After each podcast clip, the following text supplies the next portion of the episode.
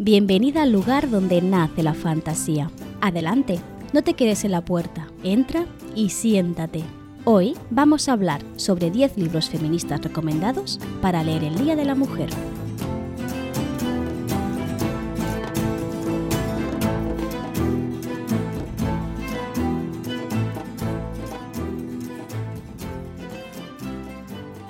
Se acerca el 8 de marzo y quería aprovechar la excusa del Día de la Mujer para hablar sobre libros feministas recomendados para leer.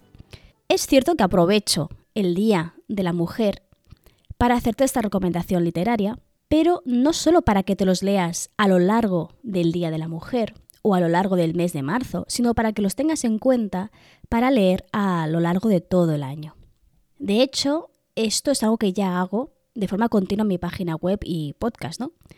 Creo que he tomado un papel muy activo en la difusión sobre el papel de la mujer en primer lugar la literatura, pero también en la mitología y la historia. Aún así, aunque ya lo hago de por sí cada día, me parecía muy importante hacer un pequeño especial el día de hoy. Creo que es importante reivindicar las cosas que son relevantes para que la sociedad mejore y este es mi pequeño granito de arena. No te voy a mentir, nunca lo he hecho. Igual que he hecho con otras tantas listas de libros que te he ido trayendo a lo largo de todo el programa, uso estas listas para engrosar realmente mi propia lista de pendientes y obligarme un pelín a leer esos libros que llevan haciéndome ojitos desde hace mucho tiempo. Es por eso que verás que solo me he leído un libro de la lista, porque en realidad, como te he dicho, lo que busco yo también es encontrar lecturas y autoras nuevas este año y poder hacer esta lectura más feminista de, la literatura. Para hacerlo un poquito más variado, he dividido esta lista por la mitad. Te ofrezco cinco libros feministas recomendados de no ficción y otros cinco de ficción.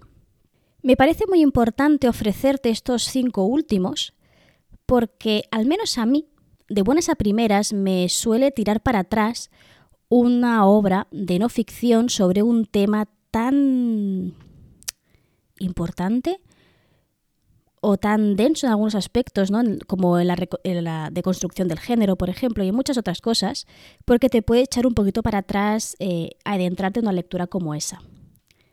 Por eso considero que es muy importante empezar a asomarte ¿no? en este tipo de lecturas, mucho más conscientes, de lo que nos rodea realmente a través de la propia ficción. Porque aunque te digan lo contrario, aunque el mundo esté obstinado en recordarnos o en decirnos que la ficción, que la fantasía, que la ciencia ficción o incluso que el terror es la pequeña literatura, realmente a través de los mundos de fantasía podemos llevar a cabo una reflexión profunda sobre nuestra propia realidad. De hecho, y de esto ya hablaremos luego si eso largo tendido, o en este capítulo o en algún directo de Twitch, no lo sé, sobre cómo la ficción, lo que no es real, nos ayuda precisamente a reconstruir nuestro universo y replantearlo a través de lo que no es real. Pero bueno, estoy, me estoy poniendo ya muy metafísica y yo no venía a esto. Vamos a empezar con la lista. Como ya sabes, lo que suelo hacer en los capítulos dedicados a ofrecerte lecturas es primero eh, introducirte el libro, la autora, y leerte la sinopsis. A partir de ahí te digo yo, desde mi punto de vista totalmente personal y subjetivo, qué es lo que me ha traído de esta lectura para poder recomendártela. Más que recomendártela, te recuerdo que yo no me las he leído, simplemente es una obra que me ha llamado la atención y que creo que tal vez a ti también te pueda gustar. Empecemos por los cinco libros de ficción, los que creo que van a ser más interesantes para alguien que aún no se ha replanteado del todo eh, qué, es el patriarcado o qué son esas estructuras que la, que la aprisionan, ¿no? Me parece que es una buena forma de entrarse sin, sin tantos titubeos al menos, ¿no? Vale, el primero de ellos es, una, es un libro que lleva mucho tiempo en mi lista de pendientes, que tiene serie, que es posible que mucha gente se adentre por la serie más que por el libro, pero bueno, yo te lo recomiendo por si quieres también leer la prosa de Margaret Atwood, porque estoy hablando de El cuento de la criada. La sinopsis es un poquito larga, ¿vale? Te la leo. Amparándose en la coartada del terrorismo, unos políticos teócratas se hacen con el poder y, como primera medida, suprimen la libertad de prensa y los derechos de las mujeres. Esta trama, inquietante y oscura, que bien podría encontrarse en cualquier obra actual, pertenece en realidad a esta novela escrita por Margaret Atwood a principios de los 80, en la que la afamada autora canadiense anticipó con llamativa premonición una amenaza latente en el mundo de hoy.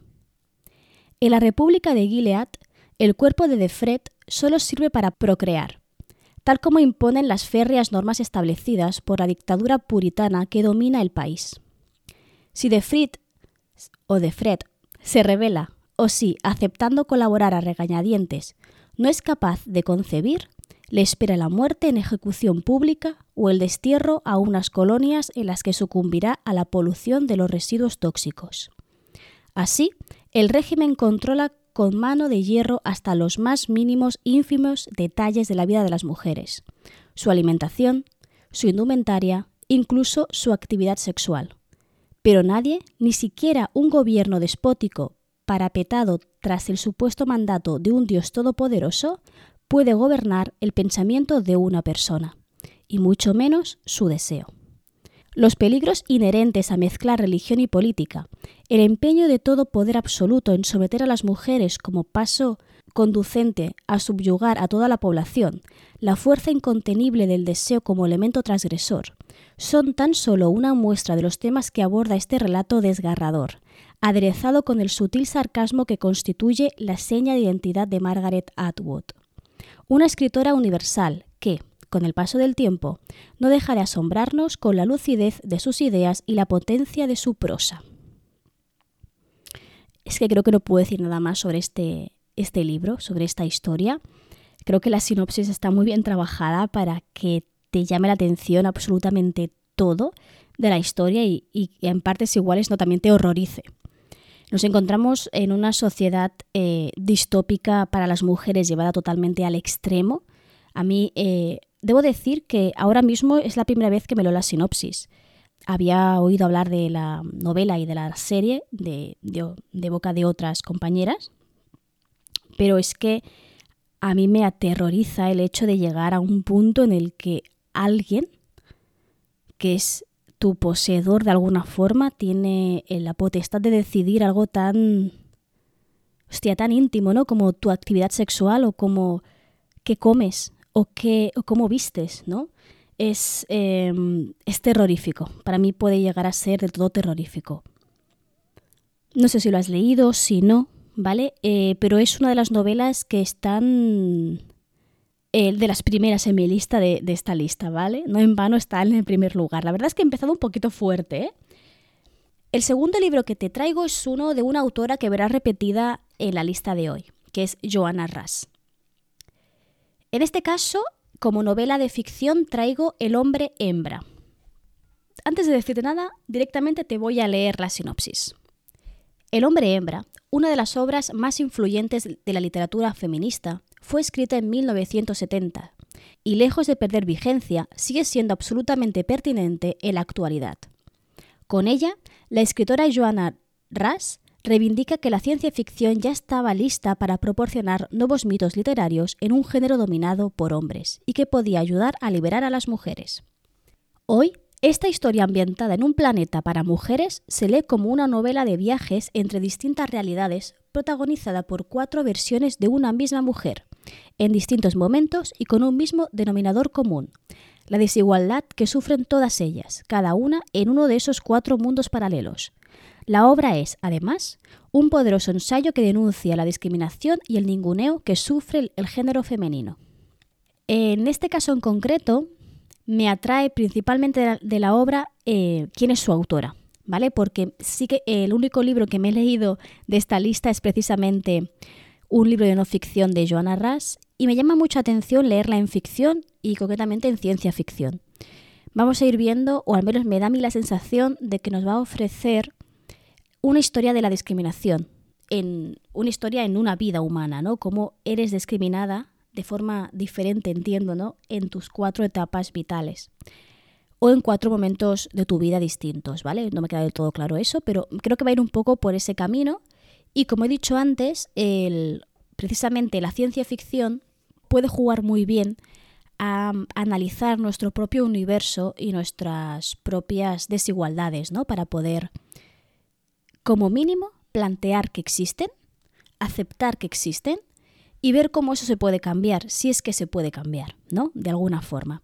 Creo que es muy importante, ¿no? Este tipo de obras para darte cuenta de lo que realmente sucede y de que eso que se plantea como ficción en realidad se parece demasiado a lo que vivimos hoy en día tal vez esta idea principal la habéis repetido todo el rato, ¿vale? Pero es que es, es la base de este episodio, ¿no? De tenemos que ser conscientes de lo que nos rodea, de lo que sucede en el mundo, no solo en nuestro mundo, sino en el mundo de las demás, para poder hacer algo al respecto, ¿no? han habido muchos cambios a nivel histórico, pero aún tenemos que ser conscientes de todo lo que sucede realmente. Ligado eh, un poquito con, con, esto, con la historia de lo, de lo que ha sucedido en el mundo, eh, traigo la tercera recomendación de ficción que se titula Yo sé por qué canta el pájaro enjaulado de Maya Angelou, que vamos a ver que es eh, una historia autobiográfica. La sinopsis dice así. En la primera y más conocida de sus novelas autobiográficas, Maya Angelou nos habla de su dura infancia y de los trances por los que tuvo que pasar hasta convertirse en una mujer independiente. Criada en un pequeño pueblo de Arkansas por su abuela, Angelou aprendió mucho de esta mujer excepcional y de una comunidad extraordinariamente cohesionada. Unas lecciones de vida que le ayudarían a sobrellevar las dramáticas circunstancias a las que tuvo que enfrentarse posteriormente en San Luis y California. Este emocionante relato retrata también la vida de la mayor parte de la población negra del sur de los Estados Unidos durante la primera mitad del siglo XX. Angelou una de las poetas más famosas de Estados Unidos tenía un don extraordinario para narrar. Su libro, que es a la vez alegre y triste, misterioso y memorable, como la niñez, nos habla de los anhelos y miedos infantiles, del amor y del odio, de cómo las palabras pueden hacer el mundo un lugar mejor. Publicado por primera vez en 1969, yo sé por qué canta El pájaro enjaulado es un clásico de la literatura universal que ha conquistado a millones de lectores en todo el mundo. En esta obra en concreto se nos cruzan dos, eh, dos luchas igual de importantes y que considero que deben estar siempre de la mano, que es la lucha feminista y la lucha antirracista. Claro, si ya es de por sí complicado ser mujer en los años que le tocó ser eh, mujer, ¿no? Por ejemplo, estamos hablando de, los años 70 prácticamente, 60-70, en Estados Unidos, e imagínate lo que es, eh, además de ser una mujer, ser una mujer negra, ¿no? Es, es lo que hemos, hemos hablado muchas veces, o, al menos em, he intentado transmitirte, el que una persona vaya acumulando etiquetas entendidas como malas, ¿vale? Esto, estoy haciendo el símbolo de las comillas, pero no me ves. Em, hace que su vida sea cada vez más difícil, ¿no? Y aquí Maya eh, nos explica su vivencia personal y nos ayuda a entender cómo se vivía eso en Estados Unidos. He escogido esta obra en concreto porque me parece que es importante también entender las historias particulares.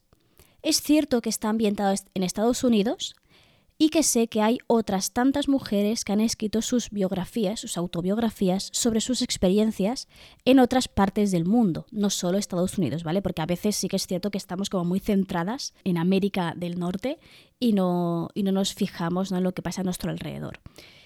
Por eso me gustaría pedirte o animarte a que si conoces alguna otra obra que recoja las vivencias y que de esta forma nos ofrezca un pedazo de la historia de las mujeres a lo largo de todo el mundo hasta poder ir recomponer ¿no? una especie de puzzle eh, para entender qué es lo que sucede realmente ¿no? y no centrarnos solo en Europa o solo en Estados Unidos. Así que si conoces alguna obra de nuevo autobiográfica, déjamela en los comentarios, déjamelo por Twitter o por donde tú quieras, ¿vale? Para que yo también tenga ese acceso a esa otra obra que poder descubrir.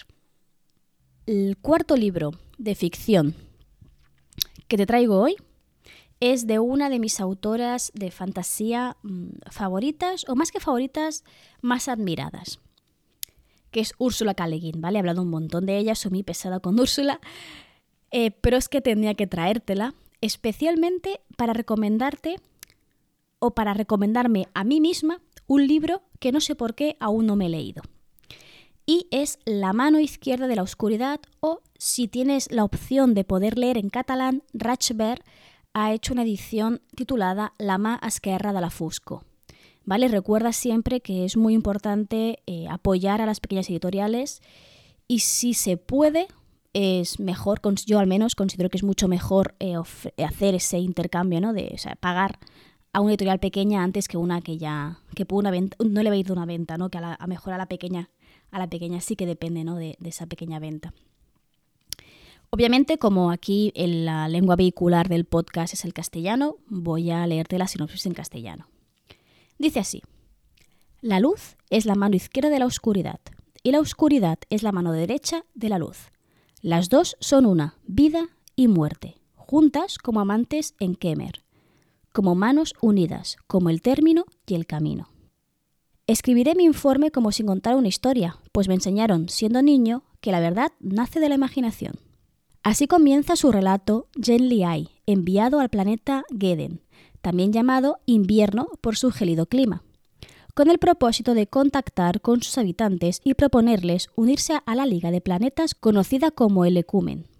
Los Gedianos tienen una particularidad que los hace únicos, son hermafroditas y adoptan uno u otro sexo exclusivamente en la época de celo, denominada Kemer.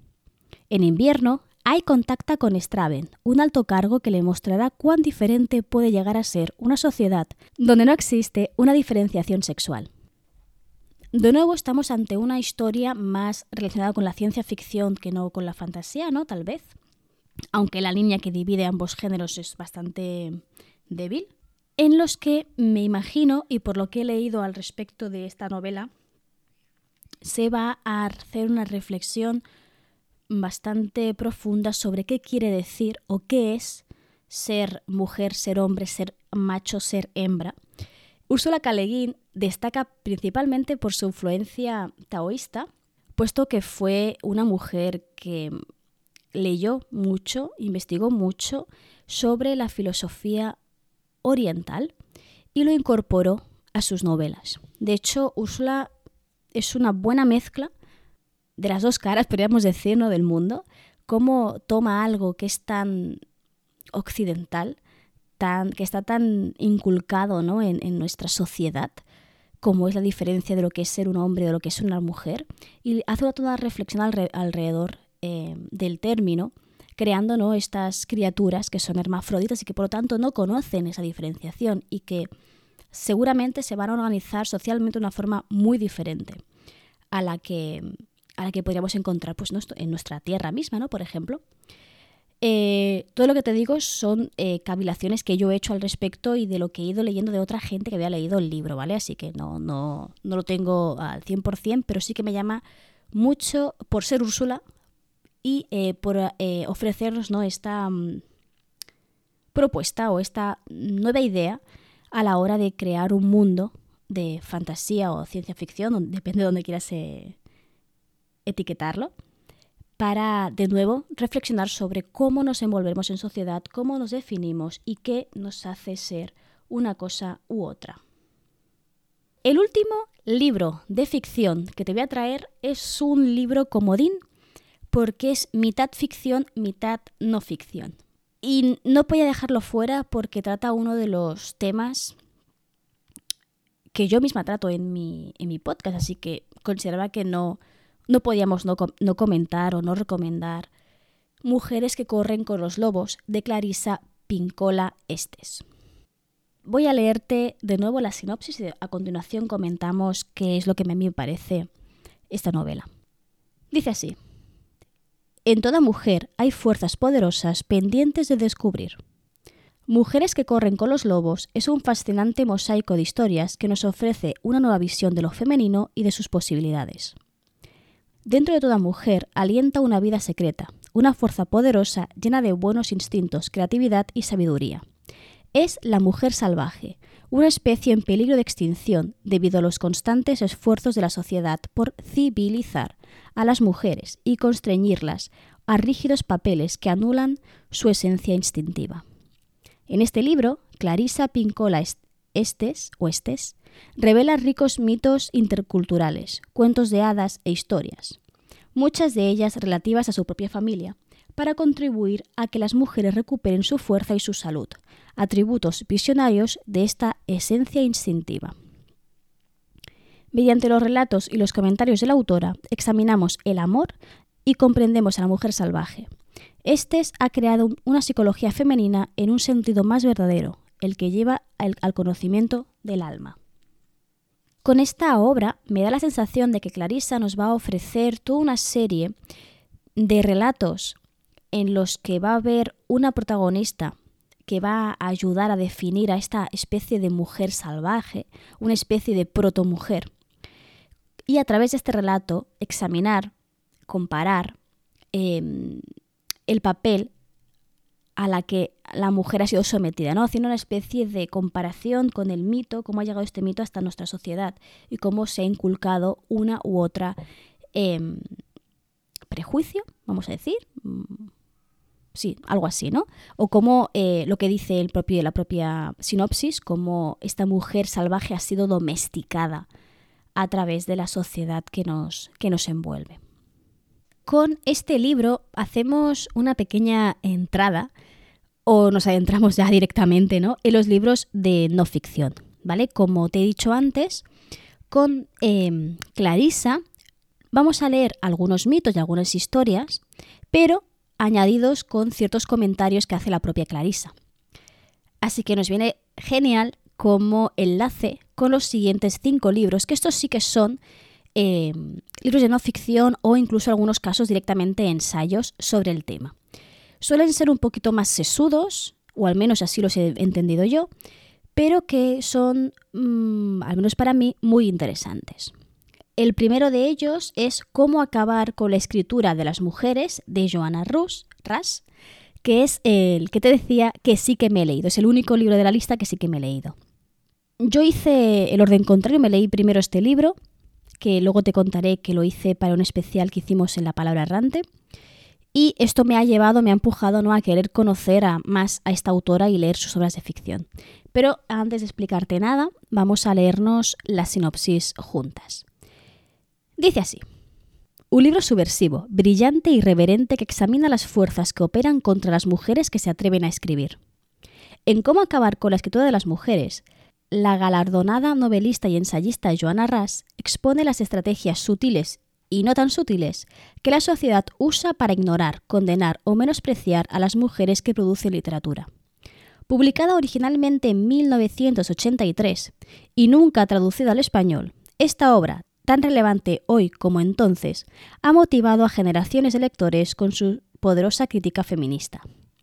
Con un tono sarcástico y irreverente, Rush examina las fuerzas que sistemáticamente impiden un amplio reconocimiento del trabajo creativo de las mujeres.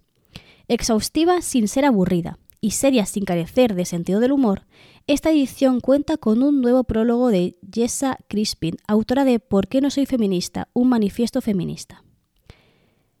Esta obra en concreto te va a hacer enfadar mucho, ¿vale? Yo me leí la novela, mm, por suerte me lo leí de forma conjunta con todas las compañeras de la palabra errante, y eh, había momentos en los que el chat de, Telegram eh, hervía de pero, pero, pero, pero, pero, porque es lo que tiene Joana.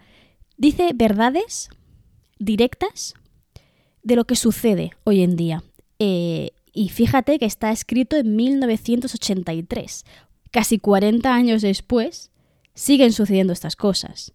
¿Vale? Entonces, cada, digamos que cada capítulo está encabezado con una de las muchas excusas alrededor de por qué no eh, se le da el prestigio o el valor a una autora en concreto.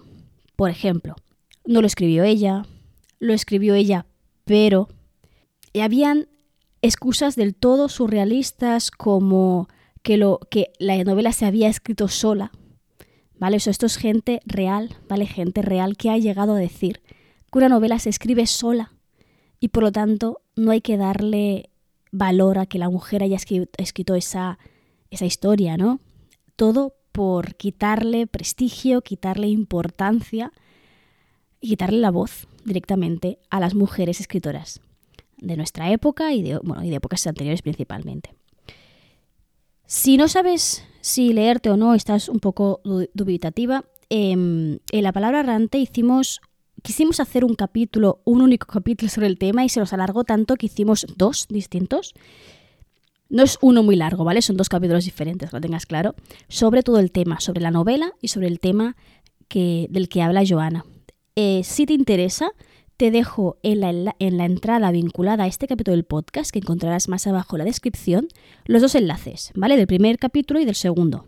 También, como siempre, te dejo todos los enlaces si quieres comprarte los libros, ¿vale? Como siempre te digo, son enlaces de afiliado, es decir, que si compras a través de mi enlace, a mí eh, Amazon me da un porcentaje ridículo porque tú hayas comprado ese libro a través de mi enlace, pero a ti te sale exactamente igual de precio que si lo hicieras por cualquier otro enlace, ¿vale? Si te agradezco que si vas a comprar algo, lo hagas a través de ahí.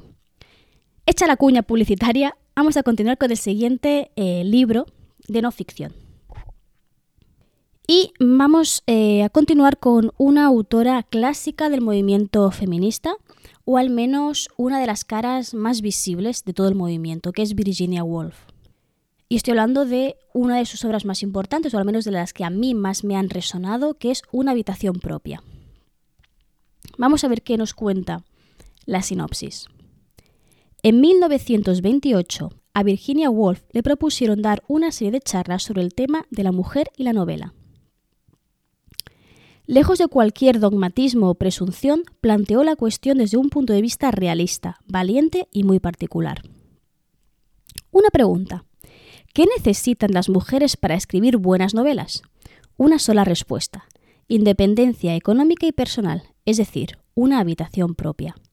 Solo hacía nueve años que se le había concedido el voto a la mujer y aún quedaba mucho camino por recorrer. Son muchos los repliegues psicológicos y sociales implicados en este ensayo de tan inteligente exposición.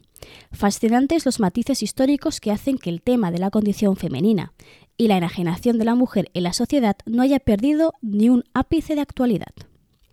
Partiendo de un tratamiento directo y empleando un lenguaje afilado, irónico e incisivo, Virginia Woolf narra una parábola cautivadora para ilustrar sus opiniones. Un relato de lectura apasionante, la contribución de una exquisita narradora al siempre polémico asunto del feminismo desde una perspectiva inevitablemente literaria.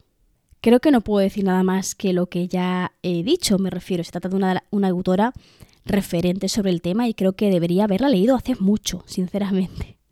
La siguiente me causa mucho interés y aquí te voy a ser franca porque el título capta enseguida tu atención, porque estoy segura de que alguna vez te ha pasado. Estoy hablando de Los hombres me explican cosas de Rebecca Solnit. Dice así. En este conjunto de ensayos mordaces y oportunos sobre la persistente desigualdad entre mujeres y hombres y la, violencia basada en el género, Solnit cita su experiencia personal y otros ejemplos reales de cómo los hombres muestran una autoridad que no se han ganado, mientras que las mujeres han sido educadas para aceptar esa realidad sin cuestionarla. La autora narra la experiencia que vivió durante una cena en la que un desconocido se puso a hablarle acerca de un libro increíble que había leído, ignorando el hecho de que ella misma lo había escrito, a pesar de que se lo hicieron saber al principio de la conversación. Al final resultó que ni siquiera había leído el libro, sino una reseña del New, York Times. El término mansplaining creo que lo he dicho bien, conjuga man, hombre y explaining, explica, en alusión a este fenómeno. Cuando un hombre explica algo a una mujer, lo hace de manera condescendiente, porque, con independencia de cuánto sepa sobre el tema, siempre asume que sabe más que ella. El concepto tiene su mayor expresión en aquellas situaciones en las que el hombre sabe poco y la mujer, por el contrario, es la experta en el tema algo que para la sobrevia del primero es irrelevante. Él tiene algo que explicar y eso es lo único que importa. Estoy segura, segura que esto te ha pasado un montón de veces. No puedo, ser, no puedo ser la única a la que ha pasado esto un montón de veces, de que venga alguien a explicarte algo que tú dominas como si tú fueras imbécil. Simplemente porque eres una mujer y no eres un hombre como él, ¿no?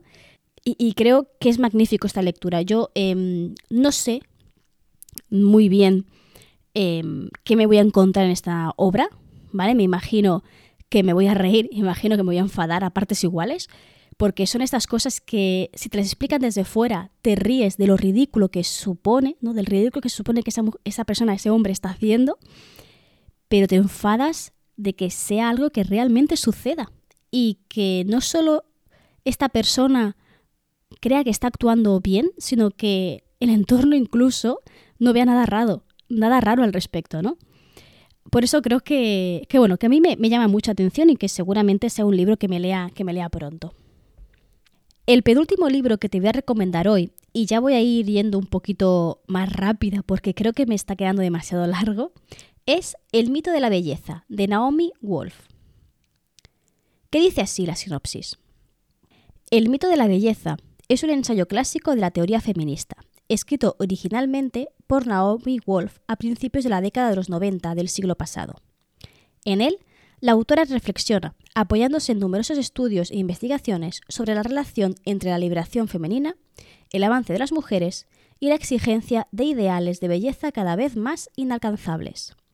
Este mito de belleza que oprime y encorseta a las mujeres opera indistintamente en ámbitos como el trabajo, la sexualidad, la cultura y por supuesto la esfera privada, dando lugar a formas de violencia continuadas hacia todas aquellas que no responden a los cánones heteropatriarcales impuestos por el sistema normativo y capitalista. Creo que puede ser muy chulo mm, escuchar o leer esta reflexión acerca de cómo la, esta supuesta belleza que todas tenemos que alcanzar nos incapacita tanto como seres humanos y, ayudarme un poco ¿no? en la desmitificación y en la deconstrucción, porque creo que es algo que todas tenemos que ir haciendo poco a poco para... Bueno, yo, creo yo esto, pero tú puedes decirme paso de lo que me estás diciendo, ¿vale? Que hay problema. Pero para mí, a mí, para mí personalmente, me parece que es muy importante hacer esta reflexión y, quitarme esposas que cada vez me, me, atan más, ¿no? Es por esto que lo he escogido. Es seguramente un motivo muy personal mío, pero que creo que también te pueda, te puede interesar a ti también. Ya por último, traigo un libro que creo que puede ser un poquito más, no sé si decir denso, o que te mm, ofrece una reflexión mucho más profunda y que te va a plantear seguramente preguntas difíciles de responder. Al menos yo creo que van a mí, para, para mí va a ser así. Estoy hablando de el género en disputa, dos puntos, el feminismo y la subversión de la identidad, de Judith Butler. Te leo la sinopsis y ya, hablamos. Dice así. Judith Butler es una de las feministas de referencia en el panorama filosófico actual y El género en disputa es un texto indispensable para el movimiento feminista.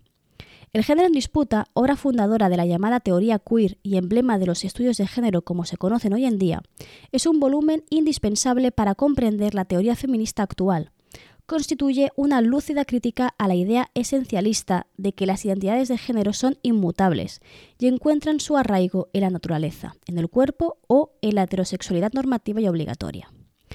Libro interdisciplinario que se inscribe simultáneamente en la filosofía, la antropología, la teoría literaria y el psicoanálisis.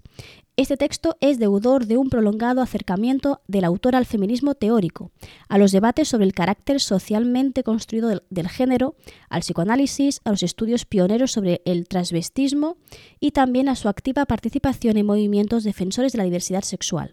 Así con un pie en la academia y otro en la militancia, apoyada en su lectura de autores como Jacques Lacan, Freud, Simone de Beauvoir y una lista bastante larga de, más gente, ¿vale?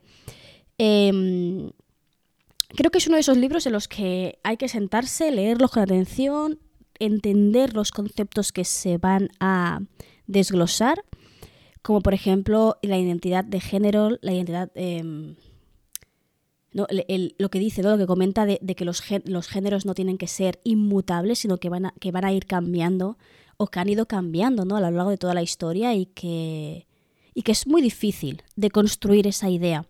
Al menos eh, yo aún estoy en proceso de construcción y hay cosas que me son difíciles de, de, entender, o no solo de entender, sino de incluir dentro de, o sea, que me se hagan más natural, ¿no? Entender de una forma mucho más flexible. El género, por ejemplo, es algo que estoy aún en proceso de construcción. Por eso considero de nuevo, ¿eh? de forma muy subjetiva y, personal, que puede ser un, libro muy denso, no deja de ser un libro con un carácter filosófico ¿no? importante, pero que va a despertar eh, ciertas preguntas para los que tal vez aún no tengo una respuesta clara o no acabo de, asimilar la respuesta que, o una respuesta que, una respuesta sin más, ¿no? Para eso es la filosofía, ¿no? Para plantearnos preguntas y, buscar esa, supuesta, supuesta pregunta, eh, digo respuesta. Y ya está, eso, eso es todo por hoy. La verdad es que me ha quedado una lista bastante interesante y eh, voy, a, voy, a ponerme un, voy a ponerme un pequeño reto y es intentar leerme al menos uno de estos libros, uno de cada, uno de ficción y uno de no ficción. Ahora que me los he leído todos y que he podido pensar sobre, sobre ellos, ¿no? sacar, sacar una, una idea de lo que me pueden ofrecer y su nivel de complejidad, creo que voy a elegir el cuento de la criada para empezar, ¿vale? Con un cuento un cuento, no, perdón, un libro de ficción que siempre he querido leer desde que supe de su existencia. Y que de hecho, después de leérmelo, me veré la serie seguro del tirón. Y de los de no ficción, la verdad es que estoy en duda. Pero em, creo que por el tono me quedaría con el de los hombres me explican cosas. Para empezar simplemente, ¿vale? Entonces yo aquí me, me pongo un, un reto, simplemente, ¿no? De, leerme estos dos libros. Vamos a decir, una burrada en un año. Yo creo que tengo sobras para leerme dos libros entendidos como feministas, ¿no? Pero bueno, eso vamos a poner un reto chiquitín para que pueda cumplirlo y luego vaya ampliándolo.